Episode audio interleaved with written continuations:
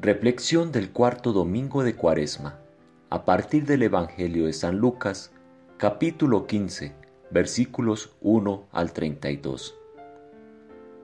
Este hombre, dijeron, recibe a los pecadores y come con ellos.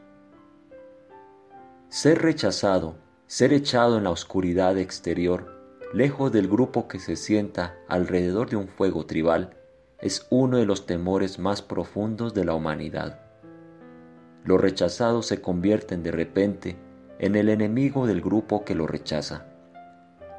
Asociarse con ellos es un signo de deslealtad y los hace tóxicos e infecciosos.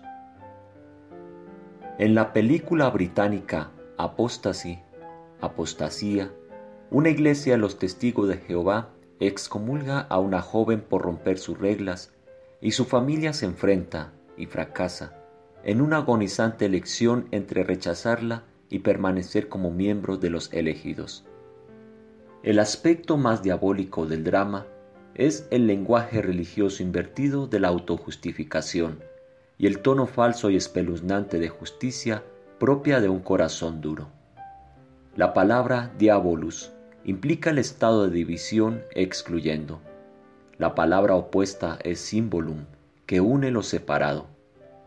Los ataques diabólicos en nombre de Dios dividen, usando trucos, incluso citando las escrituras para hacer que parezca del lado de los ángeles. Los momentos extremos aparecen de tanto en tanto cuando nos vemos obligados a elegir dónde estamos parados. ¿Nos mantenemos en la seguridad de la multitud que busca sangre? ¿O nos solidarizamos con los marginados? Tomemos a los inmigrantes por ejemplo. En algunas partes de la sociedad rica de hoy es peligroso hablar compasivamente sobre los inmigrantes.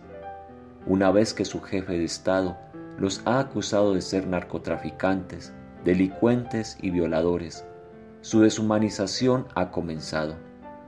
El permiso para abusar de ellos, los más vulnerables, se ha elevado.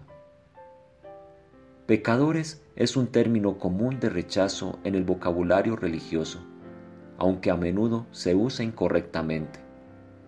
Jesús se asoció con los pecadores, personas fuera del radar de pureza. Vio que el pecado que importa no está siendo inaceptable, como los intocables en el sistema de castas.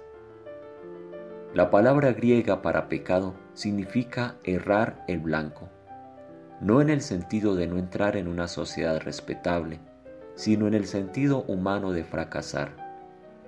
Cuando intentamos tirar un pedazo de papel en una canasta y fallar, ¿deberíamos enfurecernos y maldecir o recogerlo e intentarlo de nuevo? Para entender el pecado debemos ser justos respecto a nuestras propias divisiones y contradicciones internas los síntomas universales de la debilidad humana.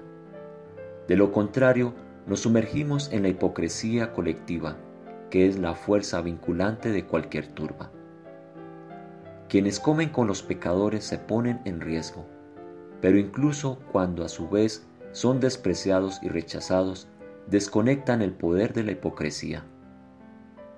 Exponen a los verdaderos pecadores en el drama humano no a la víctima, sino a los victimarios, a los divisores, no a los divididos. Se hace evidente cuán fácilmente nos deslizamos del lado de los ángeles al de los demonios. Son los que fabrican castas, no los marginados quienes realmente pecan. Tomado de las reflexiones de Cuaresma del padre Lawrence Freeman. Traducción Marina Müller WCCM Argentina.